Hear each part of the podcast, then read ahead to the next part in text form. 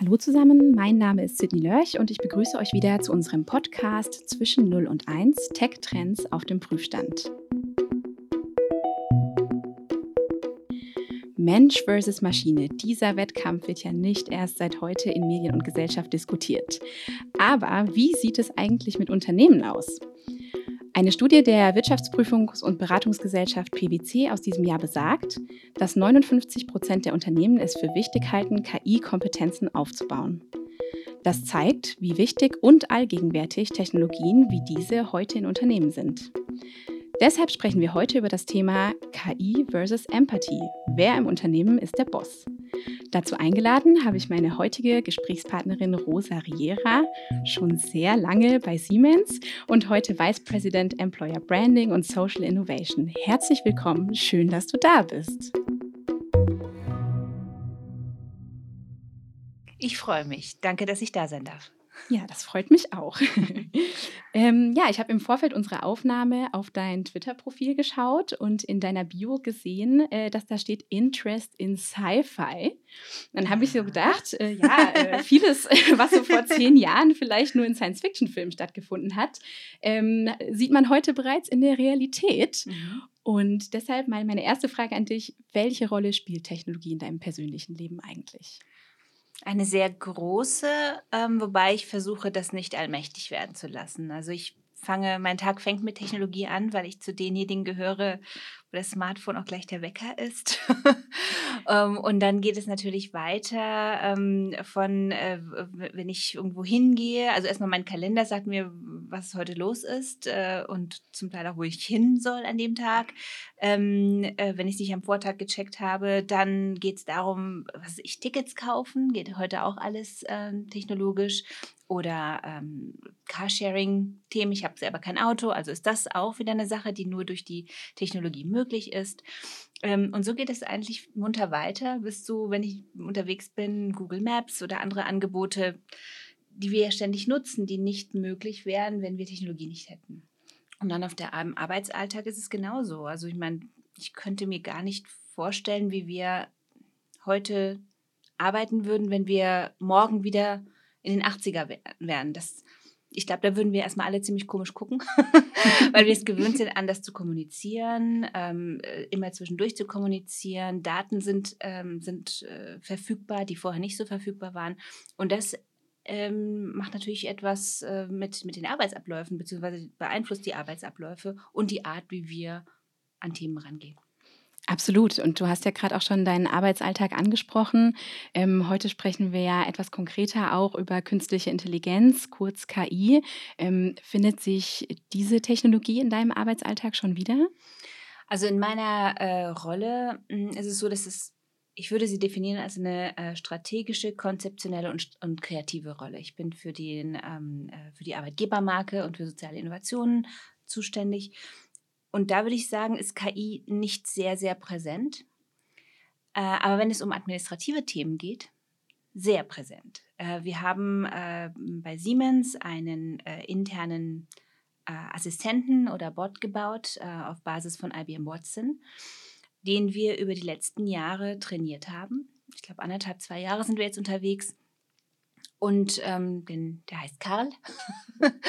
und, äh, und Karl äh, hilft uns bei äh, allen möglichen administrativen Themen, beziehungsweise diese schneller zu finden. Also wenn ich früher zum Beispiel eine Versetzung anstoßen wollte oder irgendetwas wissen wollte zum Aktienpaket mhm. oder Urlaub etc., musste ich entweder wissen, wo das ist. Oder ich habe jemanden angerufen aus der Personalabteilung und wenn ich Glück hatte, war ich dann schnell da und konnte das dann irgendwie erledigen, aber es musste mir jemand helfen. Äh, und inzwischen, weil sich auch unsere Systeme ähm, ähm, weiterentwickelt haben, kann ich das in eine Suchmaske eingeben. Karl bringt mich auf die richtige Seite. Ich kann es äh, einfach äh, anstoßen und es ist erledigt. Das heißt, eine Arbeit, die mich manchmal vielleicht früher eine Woche oder äh, länger äh, äh, beschäftigt hat, weil ich ja die Ansprechpartner nicht finde und dann das vergesse, wieder nachhake, tralalala, kann ich heute in wenigen Minuten erledigen und, ähm, und auch Informationen, die ich vorher mühsam mir zusammensuchen so, musste, ist jetzt für mich verfügbar. Da bei den ganzen administrativen Themen haben wir mit Karl eigentlich fast täglich, also ich zumindest fast täglich Kontakt zu äh, einer künstlichen äh, Suchfunktion, sagen wir es mal so. Intelligenz, ich habe ein bisschen was damit, das gleich Intelligenz mhm. zu nennen, aber es hilft ungemein. Ja, sehr spannend, äh, weil es erleichtert ja scheinbar vieles. Ähm, aber was mir direkt so auffällt, dass es ja sehr personifiziert ist mit, mit Karl. Und äh, das führt mich so ein bisschen ähm, zu dem Zitat, was ich, du hast gemerkt, ich habe etwas auf deinem Twitter-Profil gestöbert, äh, dort gelesen habe. Und zwar hast du da ähm, Kai Fu Lee, AI-Experte und früherer Präsident von Google in China, zitiert. Mhm. Und er sagt, Artificial Intelligence is actually a misnomer. AI is rather a tool that optimizes. Therefore, AI will never be able to have empathy or compete with love and human connection. Mhm. Sehr spannend. Was sagst du dazu? Ja, ich habe das äh, auch deswegen zitiert, weil mich das, äh, weil es für mich intuitiv sehr viel Sinn macht. Wir reden oft von ähm, künstlicher Intelligenz, meinen aber damit ähm, eigentlich Optimisierungstools oder ähm, äh, äh Produkte, die über Statistiken bestimmte Dinge schneller errechnen können als wir. Ähm, allgemeine künstliche Intelligenz, selbst, also zumindest die Experten, die ich mir angeschaut oder angehört habe, sagen, wir, wir sind noch nicht mehr in der Nähe davon angekommen. Auch wenn es vielleicht Ideen gibt, wie man dorthin kommt, aber. Hm. Ähm, und ist, was, was heißt denn Empathie? Empathie heißt ja, sich in eine Situation in die Situation eines anderen Menschen, nicht in eine Maschine reinzuversetzen und daraufhin zu ähm, äh, irgendwo entweder vorauszuschauen, wie wird diese Person entscheiden oder wie fühlt sie sich äh, und was heißt das für ähm, für Verhaltensweisen. Ich muss damit nicht einverstanden sein, aber zumindest kann ich dann verstehen, woher kommen die und und kann mich dann vielleicht darauf einstellen. Also im Marketingbereich ist es ganz wichtig, äh, diese, diese empathische äh, Kompetenz zu haben, weil ich so natürlich ganz anders auf Kunden eingehen kann. Mhm. So, jetzt frage ich mich aber, wie, wie eine Maschine sich auf, äh, auf, in einen Menschen reinversetzen kann, wenn die Erfahrungswelt einer Maschine ja eine ganz andere ist. Die, allein schon dadurch, dass sie nicht in unserer Umgebung unterwegs sind. Ähm, und deswegen fand ich den, das Zitat sehr, sehr wichtig, um das einfach auch ein bisschen wieder einzu, äh, äh in, in, in, Relation zu mhm. setzen mhm. von einem der Experten auf diesem Gebiet. Fand ich sehr schön.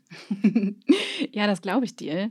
Ähm, da stellt sich mir direkt die Frage, sind das dann auch die Kompetenzen, die wir mehr und mehr brauchen, je mehr Technologie, vielleicht im Speziellen auch KI wir im Unternehmen einsetzen? Denkst du, das ist das, wo wir Menschen mhm. eigentlich hingehen müssen? Ähm, also die, die, die, Kompetenzen, die wir brauchen, also was ich spannend finde bei dem Thema ist, ähm, da hat das Weltwirtschaftsforum auch eine ähm, tolle Studie und, und, und Projektionen ähm, veröffentlicht, die sagen, was sind denn die Kompetenzen, die wir brauchen werden in den nächsten 10, 15 Jahren. Und in den Top 3 sind ähm, ähm, äh, Complex Problem Solving, also mhm. äh, wie, wie, wir komplexe Probleme lösen können. Die andere Sache ist äh, ähm, kritisches Denken, also nicht alles, äh, was an Informationen auf uns reinprasselt, auch einfach so zu nehmen, sondern kritisch zu hinterfragen und Kreativität. Und ähm, was auch toll ist, dass ähm, in den Top 10 sind auch äh, zum Beispiel Führungskompetenz, also People Management und ähm, emotionale Intelligenz war auch aufgelistet. Das sind also alles Themen, die uns sozusagen in, in das, für mich in das äh, Kerngebiet des Menschseins reingehen. Also wir, können wir äh, Probleme, die für uns relevant sind, lösen und die Welt wird immer komplexer, also auch komplexe Probleme und auch Antworten geben, die jetzt nicht diese Schnellschusslösungen sind, sondern wirklich auch die ganzen ähm, äh, Themen und die ganzen Konsequenzen mit in Betracht ziehen. Äh, und, und wie können wir kreativ ähm, Themen lösen, also, also neu, neu denken. Und da ähm, glaube ich nicht, dass das etwas ist, was ein Computer bis jetzt zumindest gezeigt hat. ähm, äh, und wo wir einfach sehr, sehr stark dahin ähm, uns auch fokussieren können, weil das ist unsere Kernkompetenz als Menschen. Das haben wir schon immer gemacht. Ja, und du bist ja selbst auch Führungskraft. Ähm, du hast das Thema gerade schon angesprochen. Mhm. Ähm, da verändern sich die Kompetenzen sicherlich auch. Ähm, was braucht es als Führungskraft, ähm, je mehr Technologie im Unternehmen da ist, wie müssen Führungskräfte sich weiterentwickeln? Hast du da eine Perspektive? Also wir reden ähm, immer davon äh, von äh, horizontalem Führen. Das heißt, die Führungsidee hat sich ja auch gewandelt. Also in der Vergangenheit, ähm, wenn man sich so Charts anschaut, sieht man immer ähm, so Führungskraft und einen Strich nach unten und dann Mitarbeiter. ähm, und wenn man sich dieses Bild anschaut und den Mitarbeiter nimmt und dann ein Rad um den Mitarbeiter bildet, dann hat, sieht man plötzlich, dass ein Mitarbeiter ist im Zentrum. Das heißt, auch eine Führungskraft ist ja zum Teil Mitarbeiter ähm, oder Mitarbeiterin. Äh, man kann Mentor, Mentee sein, man kann Coach sein, man kann aber auch ähm, Teamplayer sein, äh, Teil eines Teams etc.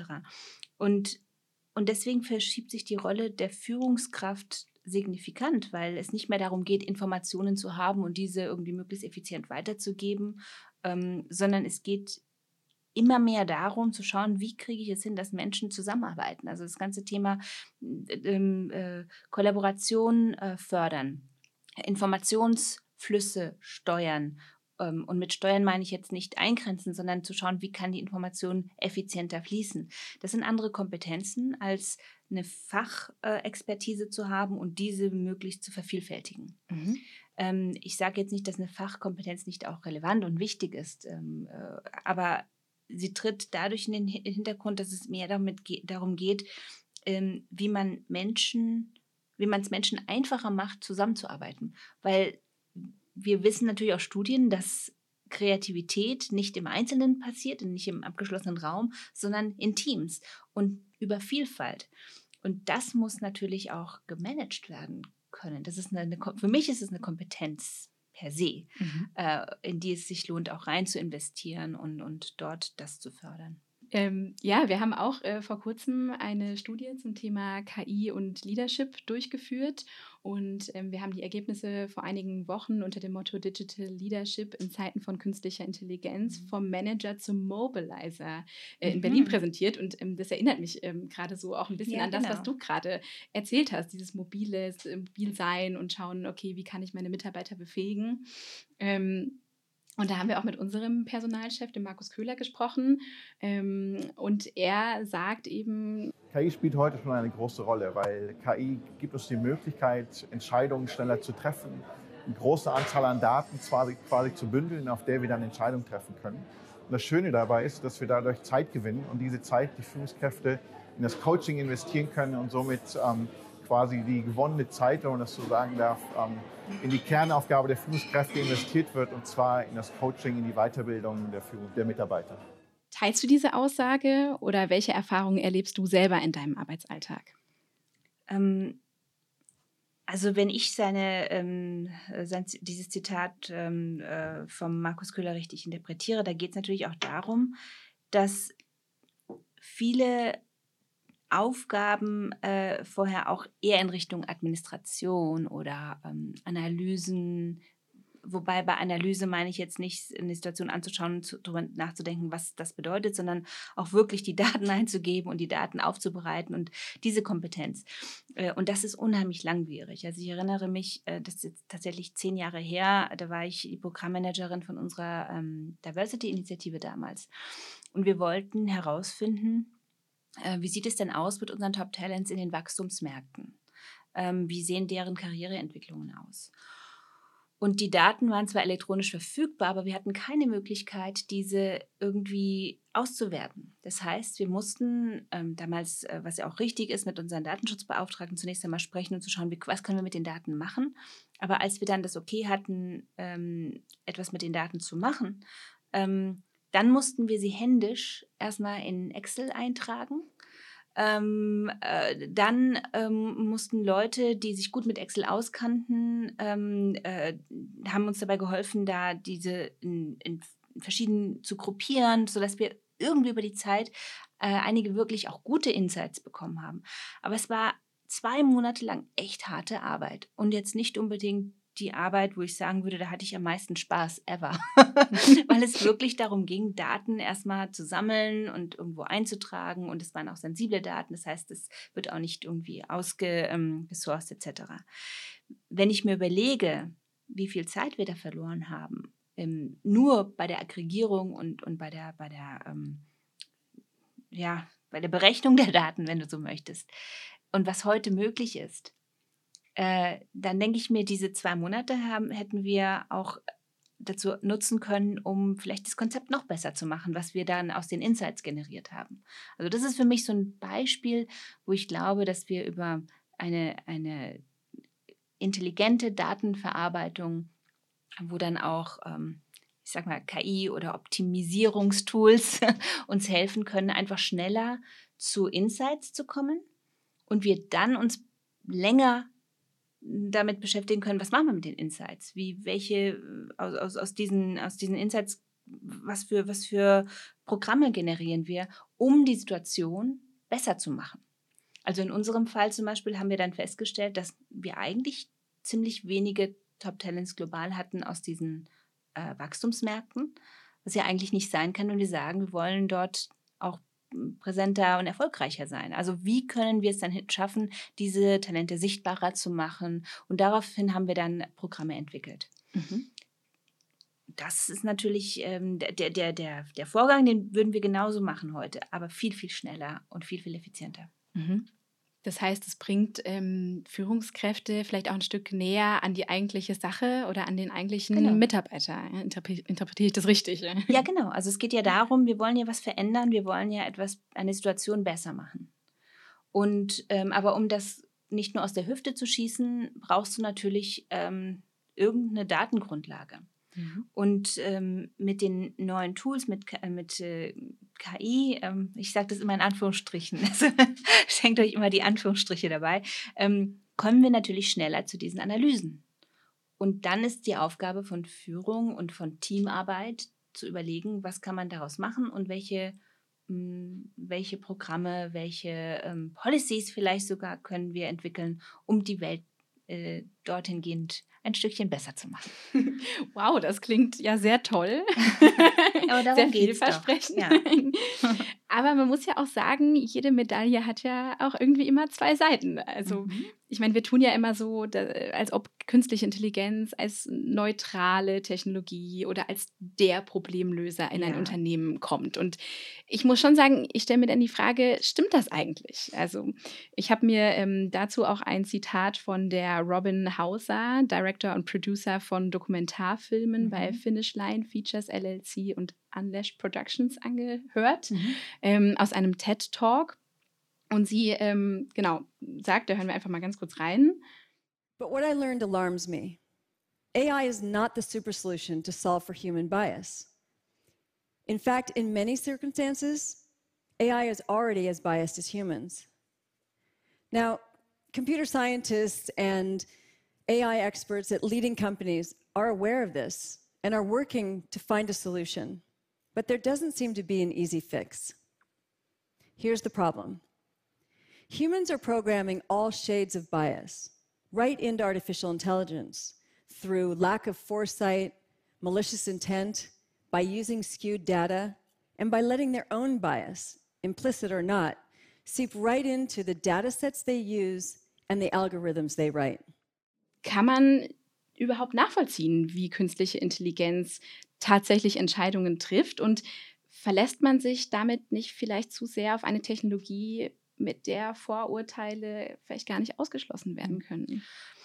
Es gibt ja viele Beispiele, die zeigen, dass nicht nur, wenn es um künstliche Intelligenz geht, sondern um Technologie insgesamt, dass sehr viel Bias drin ist, oftmals noch nicht mal böse gemeint. Es gibt ja dieses, ähm, dieses Video auch, ähm, wo äh, mit dem Seifenspender, vielleicht kennt ihr das, wo ähm, eine Person hingeht und ähm, versucht, Seife äh, aus einem äh, Seifenspender, so einen kontaktlosen Seifenspender zu bekommen.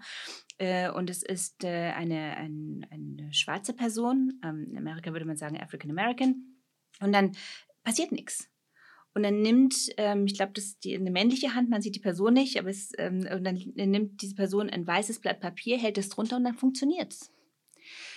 Ich vermute mal, dass dieses Team, was dieses Gerät entwickelt hat, gar nicht irgendwas Böses im Hintergrund hatte, aber die haben es halt nur getestet mit Leuten, die wahrscheinlich so aussahen wie sie. Und das bedeutet, dass sie wahrscheinlich äh, die Hände äh, ähm, nur Hände von äh, Caucasians waren. Äh, vermute, vermute ich mal, weil sonst hätten sie es ja gemerkt und sowas ja nicht auf den Markt gebracht, weil das bringt ja nichts. ist ja dann eigentlich ein, ein kompletter, ein defektes Produkt. Ähm, und von daher, ich, ich glaube, es ist unheimlich wichtig, sich dessen bewusst zu werden, dass was auch immer für Biases wir haben, wir auch irgendwo in unserer Technologie äh, mit, äh, mit einbauen werden. Umso wichtiger ist es, von Anfang an das Thema Diversity in die Teams reinzubekommen, sich ständig zu hinterfragen. Und für mich ist unheimlich wichtig, ständig auch die Intention, die man hat, sich äh, vor Augen zu führen. Also wenn man die Intention hat, ähm, um beim Seifenspender zu, zu bleiben, dass möglichst äh, viele Leute sich ähm, äh, die Hände waschen können, weil wir einfach aus gesellschaftlicher Sicht es gut ist, wenn möglichst alle saubere Hände haben, dann kann es nicht sein, dass, äh, dass, dass bestimmte Gruppen ausgeschlossen sind, sondern dann ist das ein, ein, eine Fehlkonstruktion. Und die hätte man vermeiden können, wenn das getestet worden wäre mit möglichst vielen Menschen. So, und das Gleiche ist. Ähm, äh, auch die Intention, die man hat, wenn man äh, Führungskräfte oder Talenteprogramme hat, etc. und sieht, irgendwas funktioniert da nicht. Also zum Beispiel ähm, Gender Diversity, wie kann man äh, eine bessere äh, Ratio von Gender Diversity in Führungsteams reinbekommen ähm, dann kann man jetzt die Systeme und äh, kopieren, die wir ohnehin haben. und da scheint ja auch irgendwas nicht so ganz, also KI hin oder her, nicht so ganz zu stimmen. Ähm, oder man hinterfragt es und man überlegt sich, wie kann man denn die Ratio verbessern? An welcher Stelle müssen wir einsetzen? Und da haben wir ähm, auch ein ganz tolles ähm, Beispiel ähm, äh, in unserem Trainee-Programm, das nennt sich Siemens Graduate Program. Und dort hatten wir einfach auch festgestellt, dass wir bei diesem Graduate-Programm äh, sehr wenig Frauen hatten. Und die Kolleginnen, das war, das war Pre-AI, also die, die Kolleginnen und Kollegen haben sich überlegt, woran könnte das denn liegen? und haben jetzt nicht, äh, sind nicht zum Ergebnis gekommen, dass es nur daran liegt, dass Männer viel mehr in, äh, besser sind für, für, für Führungs- oder, oder Führungs-Genie-Programme, äh, sondern sie haben sich überlegt, vielleicht liegt es ja an der Art, wie wir vorselektieren. Und haben dann die Fragen analysiert, die sie stellen und die Bewertungskriterien analysiert. Und, und haben natürlich dann wissenschaftliche Erkenntnisse auch zu Rat gezogen, die einfach sagen, bestimmte Kulturkreise reagieren anders auf Fragen. Ähm, bestimmte, äh, es gibt Tendenzen bei Frauen und bei Männern so oder so zu agieren. Also, wie können wir die Fragen und vor allen Dingen auch die Bewertungskriterien so anpassen, dass wir möglichst ein breites Spektrum rein, äh, reinbekommen, weil wir einfach nicht glauben, dass diejenigen, die am meisten reden oder diejenigen, die vielleicht ähm, am lautesten zu Wort kommen, auch die besseren Führungskompetenzen haben, sondern vielleicht suchen wir einfach an der falschen Stelle oder sind biased. Also hat man das angepasst und siehe da, inzwischen haben wir zwischen ähm, 40, 45 Prozent Frauen in diesem Graduate-Programm.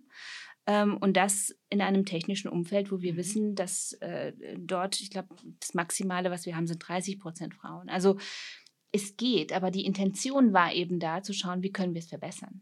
Und dann die Analyse und die Selbstreflexion zu haben, äh, das dann auch zu ändern. Und genauso könnte man das auch in allen KI-Themen äh, haben. Wenn man sieht, das Ergebnis ist nicht das, was wir wollen, müssen wir wieder ran. Und das ist ein ständiger Kreislauf. Das wird nie aufhören. ja, das glaube ich. Ja, das, das ist auch so ein bisschen die Frage, die mich irgendwie umtreibt. Also kann man künstlicher Intelligenz Diversity beibringen? Ja, also ähm, ich meine, vielleicht kennen viele von uns ähm, die Schlagzeilen, die ein relativ großer Online-Händler vor einiger Zeit ähm, gemacht hat, weil eben eine KI die zur Bewertung von Bewerbern konzipiert wurde, ähm, Frauen prinzipiell benachteiligt hat. Und ähm, da war es halt der klassische Fall von, vielleicht muss man irgendwie noch mal ran. Und ich, ich frage mich, du, du, hast ja selber gesagt, wir sind ja selber vielleicht auch biased. Man stellt, man konzipiert Fragen, man denkt, okay, das ist, sind die Fragen, die wir brauchen, um Bewerber zu finden. Also können wir da jemals neutral werden? Also das war genau die Frage, als du die, die, die Anfangsfrage gestellt hast, kann äh, Technologie so sein, habe ich mir auch gedacht, Sydney, ähm, können wir uns selber Diversity beibringen? also es ist ja nicht so, dass unsere Systeme super perfekt sind und jetzt kommt dann irgendeine technische Lösung und die ist plötzlich komplett fürchterlich, sondern die macht vielleicht Dinge sichtbar, wo wir dachten, das ist ja, wir bewerten ja alle super neutral und das ist ja alles, geht alles mit rechten Dingen zu. Und plötzlich sehen wir eigentlich, ey, irgendwas stimmt nicht. Und das kann es doch nicht sein. Vielleicht, weil wir von einer äh, technischen Lösung einfach höhere Maßstäbe äh, äh, äh, ansetzen als bei uns. Ich weiß nicht, woran es liegt. Aber das, was äh, gerade diese, ähm, das Beispiel mit dem Online-Händler, heißt ja nicht, dass es nicht anderweitig auch passiert ist ähm, dass äh, bestimmte Gruppen Frauen oder andere Gruppen benachteiligt wurden oder bevorzugt wurden. Aber jetzt wird es richtig sichtbar und nachprüfbar und, nach und, und, und messbar. Und von daher finde ich das ein, das ist für mich die große Chance, dass es einfach sehr, sehr messbar und klar wird und es gibt uns die Möglichkeit nachzujustieren. Mhm. Ähm, und ich, ich, wie gesagt, ich glaube nicht, dass es jemals zu Ende ist, weil sich auch das, was wir normal finden und okay finden, über die Zeit ständig verändert. Wenn man vielleicht in den ähm, 60er Jahren gesagt hätte, 30 Prozent Frauen in Führung, dann hätten alle gesagt, hey, warte mal ein bisschen, ja. ähm, nicht so also nicht alle, aber ich würde mir glauben, dass schon einige das gesagt hätten. Während wir heute denken, also, hm, das ist schon minimal ähm, äh, irgendwie Lösung, ja, aber trotzdem auch immer noch ambitious, weil die Realität einfach eine andere ist. Aber es hat sich einfach vieles verändert von dem, was wir okay finden und was nicht. Und das wird sich auch in 10, in 15, 15, 20 Jahren, wie auch immer, wird sich das immer weiterentwickeln. Deswegen geht es darum, dass wir diese Systeme kontinuierlich anpassen und zwar so, dass es für uns passt und dass es für uns relevant ist. Mhm. Ja, das ist interessant. Das klingt so ein bisschen, als ob KI oder Technologien im Gesamten so ein bisschen der Spiegel der Gesellschaft wären, ja? in denen wir reingucken können und sagen, oh, äh, vielleicht stimmt da bei uns was nicht. Und auf einmal müssen wir an ganz anderer Seite arbeiten, als wir das vorher vielleicht gedacht hätten. Ja? Aber war es ja nicht immer schon so? Also ich meine, jede neue Technologie, jeder neue Wandel ähm, erzeugt zunächst einmal diese, diese große, ähm, zum Teil äh, absolute Freude oder, oder große Angst oder, oder manche lehnen das komplett ab. Und irgendwann wird das normal. Und es gibt immer Ausschläge in die eine oder andere Richtung, die wir dann nachjustieren, kontinuierlich. Ja. Manchmal übersteuern wir, manchmal untersteuern wir, aber der Diskurs findet ja weiterhin statt. Und deshalb, ich weiß nicht, ob wir jetzt mit künstlicher Intelligenz, äh, mit dieser Thematik ähm, manchmal zu euphorisch sind oder zu ängstlich und nicht schauen, was sind denn das für Möglichkeiten, die wir als Tool haben und wie gehen wir damit um und vor allen Dingen, was wollen wir eigentlich? Und uns darüber Gedanken machen. Dann kommen wir wieder zum Menschen und zu dem, was wir gesellschaftlich wollen und was wir auch von einer Technologie erwarten und vor allen Dingen auch was nicht. Das ist ja auch eine interessante Diskussion. Mhm. Ja, da, da würde ich äh, direkt einhaken bei dem Was nicht, weil du hast jetzt ganz viel über Anpassungen von Technologien gesprochen. Gibt es auch Themen, die wir Technologie oder auch KI niemals anvertrauen möchten. Hm. Ich denke jetzt ganz konkret daran, wenn du zum Beispiel dein Team ausbauen möchtest, du suchst ähm, eine Kandidatin oder einen Kandidat ähm, und du möchtest den bewerten auf bestimmte, auf Grundlage bestimmter Kriterien. Zum Beispiel sowas wie Teamfit. Ist, wird, es, wird eine KI das beurteilen können, ob diese Person in dein Team passt? Hm. Kannst du dir das vorstellen? Ah, ich, man sollte wirklich niemals nie sagen, vor allen Dingen in Zeiten, wo sich alles ständig wandelt. Ich persönlich halte das nicht für erstrebenswert. Allerdings, ähm, auch hier, wenn du dir, dich an unsere Diskussion von ein paar Minuten ähm, erinnerst, kann natürlich so eine, so eine Technologie Dinge sichtbar machen, die mir vielleicht gar nicht bewusst waren. Also äh, äh als, als äh, sage ich mal, Nudging oder als ähm, zusätzliche Information finde ich das nicht uninteressant, einfach um zu kalibrieren, wie vielleicht kann, kann mir eine, eine, ein Tool helfen zu sagen, du entscheidest dich so, aber irgendwie 87 Prozent deiner Peers hätten so entschieden. Und die, das finden wir ja alle sehr, sehr ähm, interessant. Also wenn wir einkaufen gehen oder wenn wir irgendwelche anderen Entscheidungen gehen, wohin wir in Urlaub fahren, wo wir essen, finden wir die, die, die, die Information darüber, was andere getan haben, schon sehr relevant. Und ähm, von daher würde ich jetzt nicht sagen, no way. Was ich schlimm fände, wäre, wenn, wenn wir das Hirn komplett ausschalten. Ähm, sondern da geht es immer wirklich darum, eine Kalibrierung reinzubekommen, aber dann zu überlegen, okay, die anderen hätten sich dafür entschieden, aber vielleicht haben die auch eine andere äh, Idee, wo sie hinwollen und ich habe jetzt eine neue Idee und deswegen brauche ich ein neues Profil. Aber dann ist mir das bewusst.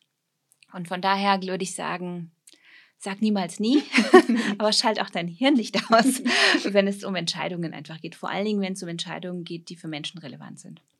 Ja, ich glaube, davor haben viele Menschen auch Sorge, dass eben die Technologie so ein bisschen Überhand nimmt und dadurch vielleicht auch ein Stück weit Individualität irgendwo verloren geht, mhm. wenn ich nur noch in Zahlen messbar bzw. angeschaut werde und das darüber entscheidet, ob ich jetzt vielleicht eine gute Ergänzung für ein Team bin oder nicht. Ich kann mir vorstellen, dass das ein bisschen Sorge macht. Mhm. Siehst du da die Gefahr? Hm. Also ich sehe es einfach momentan in, in meiner Erfahrungswelt noch nicht so in dieser dystopischen Art, wie es manchmal dargestellt wird. Ähm, die, die Frage ist, was ist uns lieber? Dass ähm, auf Basis von Kriterien, die, und das ist extrem wichtig, die transparent sind und die vorher vereinbart wurden, dass dann Entscheidungen getroffen werden, oder dass irgendjemand das auf Nasenfaktor beurteilt. Also das, das ist halt immer, was, welche Intention haben wir? Das ist, ich komme immer wieder drauf zurück. Was haben wir für eine Intention? Was wollen wir erreichen? Ähm, und vor allen Dingen, was sind die Kriterien, die vorab festgelegten Kriterien für Erfolg? Wenn wir das haben, dann haben wir eine ganz andere Diskussion als, ach, der, der oder die passt ins Team, weil die ist mir so sympathisch. Dann haben wir oftmals, ich finde es nicht falsch. Ich finde es wichtig, dass man mit Leuten gerne zusammenarbeitet. Aber man darf auch nicht vergessen, dass das in der Vergangenheit sehr zu non-diverse Teams geführt hat. Mhm. Weil zunächst einmal ist Vielfalt auch echt anstrengend. es, seien wir mal ehrlich. Ähm, man hat eine andere, äh, einen anderen Erfahrungshintergrund, man hat vielleicht auch eine andere, wenn ich sage Sprache, dann meine ich eine andere Art, über Dinge zu sprechen. Man redet oft aneinander vorbei, bis man sich zu, zurechtgeschüttelt hat. So, und wenn man das, diese Vielfalt möchte, dann ist Teamfit vielleicht immer noch wichtig, aber nicht das allerhöchste Kriterium. Wenn man Teamfit ganz oben äh, haben möchte, dann kann es sein, dass viele Dinge effizienter sind, aber dann vielleicht nicht so kreativ. Und das kann in bestimmten Phasen auch okay sein, aber man muss sich das eben bewusst machen. Und das finde ich das, das Interessante und auch das Spannende und wo ich überhaupt nicht sehe, wie uns irgendeine Technologie diese, diese Entscheidung oder diese Fragestellungen abnehmen kann. Ich sehe es einfach nicht. Darüber werden wir uns auch noch in, ich weiß nicht wie vielen Jahren, ähm, wohlwollend streiten.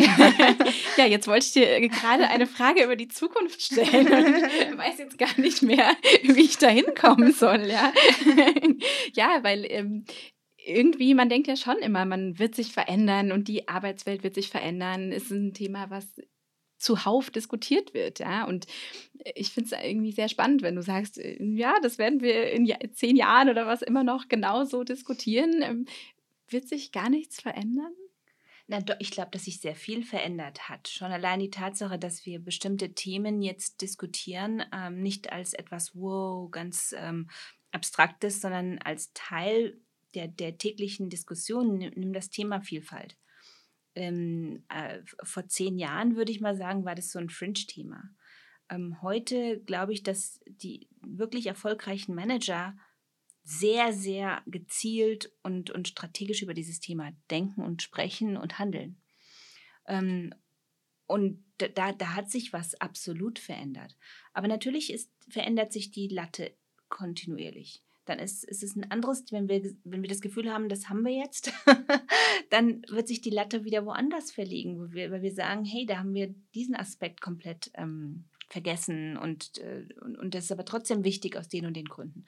Und deswegen würde ich nicht sagen, dass wir nicht dazu lernen oder ich weiß nicht mehr, was dein Ausdruck genau war, sondern ich würde einfach sagen, die Welt verändert sich kontinuierlich und wir müssen uns anpassen und nur so, nur so ist der Fortschritt möglich. ja, absolut. Ähm, wir haben ja auch unter dem Hashtag Make Your Wish äh, Menschen nach ihren Wünschen für eine Zukunft mit künstlicher Intelligenz gefragt. Mhm. Hast du da einen Wunsch? Was wäre für dich der Wunsch für KI im Führungsumfeld? Also der, der, jetzt haben wir das Thema schon sehr breit diskutiert, aber es ist nach wie vor mein Wunsch, dass uns ähm, neue Technologien dabei helfen, das Thema Vielfalt wirklich noch strategischer und gezielter ähm, anzugehen und bessere Entscheidungen zu fällen, die dieses Vielfaltsthema mit, ähm, mit integrieren. Ähm, und da kann KI zum einen ähm, helfen, indem man äh, wissenschaftliche Erkenntnisse aus den Sozialwissenschaften zum Beispiel viel, viel schneller zugänglich macht. Ähm, Artikel aus, was weiß ich, Publikationen wie der Harvard Business Review, die sich auch stark damit beschäftigen, die, die, dass das schneller in, in, in, in Unternehmen, in, in, Denkmuster etc. reingeht, weil, weil es einfach schneller äh, an die Führungs- äh, oder Entscheider und Führungskräfte rankommt. Das könnte eine, ein Feld sein, wo ich glaube, dass uns das auf jeden Fall weiterhelfen kann. Ähm, ansonsten, äh, wenn, wenn es um Führung geht, glaube ich, für mich ist das eins der Kernthemen. Sonst könnte man in alle möglichen Bereiche von, von Weiterentwicklung etc. gehen. Aber wenn wir Vielfalt wirklich hinbekommen, dann ist schon sehr, sehr viel getan. Absolut, absolut, kann ich nur zustimmen. Zuletzt ähm, eine Frage an dich. Wir sprechen oder wir haben sehr viel über Technologie heute gesprochen und wir haben auch über künstliche Intelligenz gesprochen. Äh, zum Abschluss würde mich einfach interessieren, gibt es ähm, einen Lieblings-Tech-Trend, den du verfolgst? ähm, interessanterweise ähm, zwei Dinge. Also zum einen versuche ich äh, immer mehr auch analog unterwegs zu sein. Also ich habe zum Beispiel vereint von den ersten Early Adopters, als äh, alle Notizen irgendwie elektronisch verfasst wurden über iPads etc. Ähm, oder ich war eine von den ersten in meinem Freundeskreis, die ein Kindle hatte. Inzwischen bin ich komplett wieder analog. Ich schreibe alles in mein kleines Moleskin-Notizbüchlein und lese auch wieder Bücher mit Papier. verrückt. ähm, ich bin total verrückt. ähm, äh, weil ich, ich finde, das muss man auch kalibrieren. Aber ich habe jetzt eine Sache entdeckt, die ich wirklich ähm, ausprobieren möchte. Da bin ich noch am, am, am Hin und Her schauen. Aber es gibt eine, äh, ähm, das heißt Halo, das ist so ein Neuroplasticity Enhancer. Das ist ein, eine Art Kopfhörer, den man sich ähm, aufsetzt.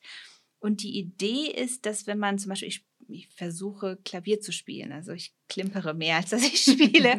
Aber anscheinend für sportliche Aktivitäten oder solche, wo es um Muscle Memory auch geht, äh, gibt, äh, setzt das äh, Impulse, elektrische Impulse ins Hirn und hilft einem dabei, Dinge schneller zu lernen. Wow. Das möchte ich gerne mal ausprobieren. Also wenn ich weiß nicht, es ist noch, noch kein Trend, aber das ist zumindest eine Sache, die ich, ähm, die ich wirklich, auf die ich echt neugierig bin, ob das funktioniert bis jetzt habe ich Tolles gelesen, aber da bin ich gespannt. Ob es mir auch beim Klavierspielen hilft. ich, ich bin auch gespannt, also unabhängig vom Klavierspielen. Aber das klingt nach äh, einem sehr, sehr interessanten ja, Trend. Auf jeden Fall. Also ich ähm, bin gespannt, was uns noch begegnen wird im Bereich künstliche Intelligenz, aber auch die vielen anderen Entwicklungen, die auch auf uns warten. Und ich würde sagen, für heute bedanke ich mich erstmal bei dir für den tollen Austausch. Es war wirklich sehr, sehr spannend. Danke, danke, dass ich hier sein durfte. Sehr gerne.